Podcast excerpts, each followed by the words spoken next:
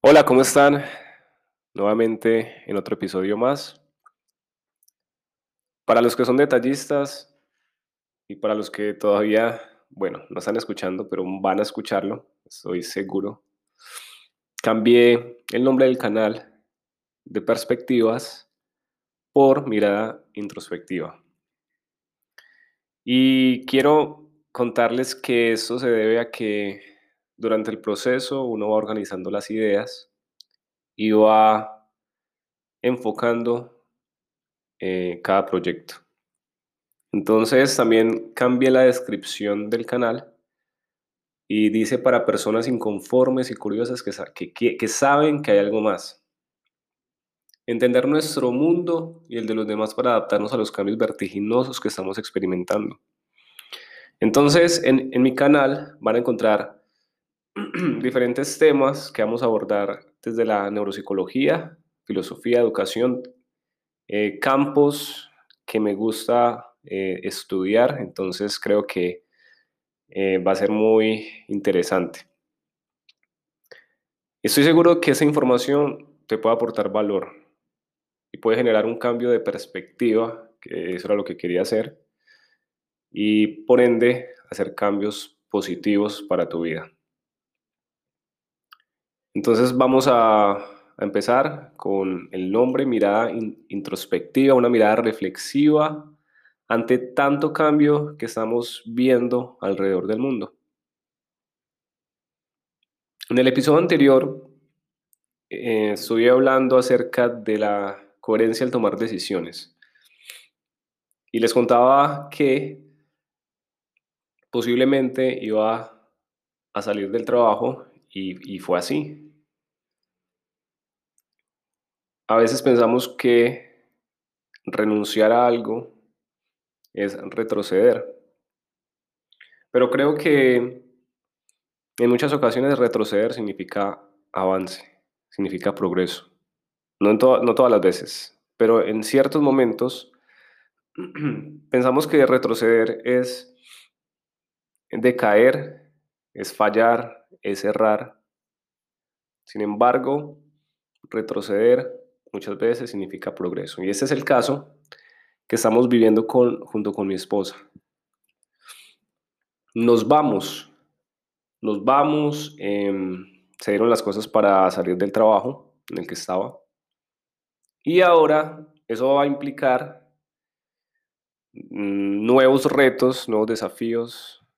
Va a ser muy interesante poder eh, trabajar la creatividad. Como les contaba en los, en los, episodios, en los episodios anteriores, em, muchas veces no tenemos creatividad porque estamos en una zona de confort donde nada se mueve, todo es normal. Pero salir de esa zona de confort significa poder generar ideas, poder cambiar la mente. Ahora voy a tener más tiempo para enfocarme en aquellos proyectos que, quiero hacer y uno de estos es esto, podcast.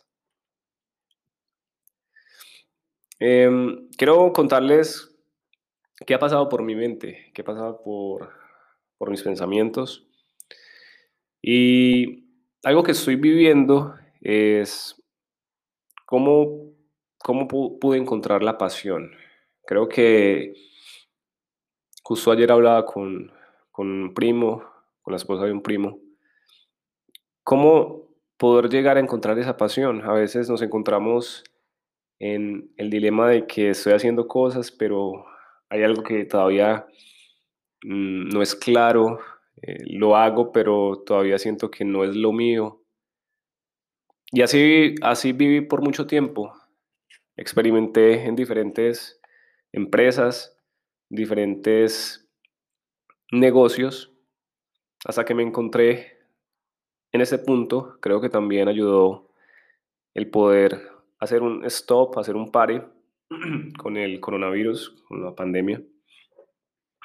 Entonces, empecé a tener esa mirada reflexiva para poder saber qué es lo que me apasiona, qué es lo que me gusta.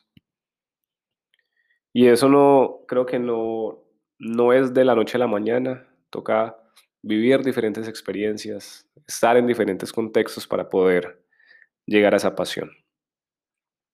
Por lo cual creo que una persona debería estar expuesta a diferentes contextos, no quedarse solamente en un contexto, en una mirada. Va a ser más difícil poder encontrar aquello que nos apasiona.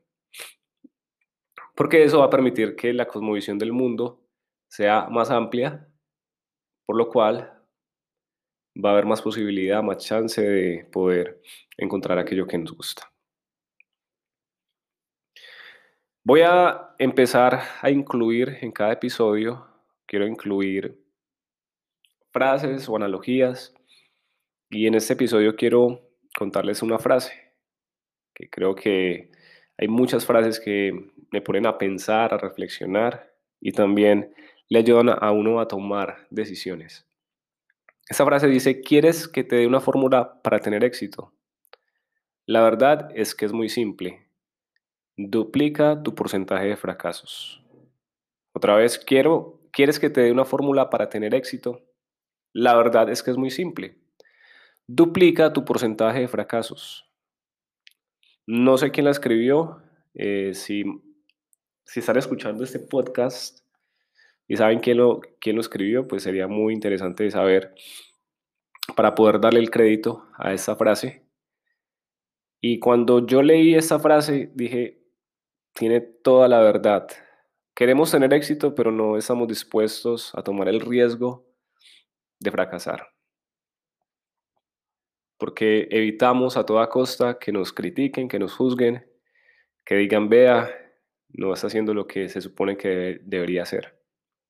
Esa es una frase que, quiero compartirles. Y en la sección del, del libro que me estaba leyendo, que ya lo terminé, estoy leyendo ya otro, dice, no puedo cambiar el sistema si no lo entiendo. No puedo cambiar el sistema si no lo entiendo. Muchas personas quieren cambiar de sistema,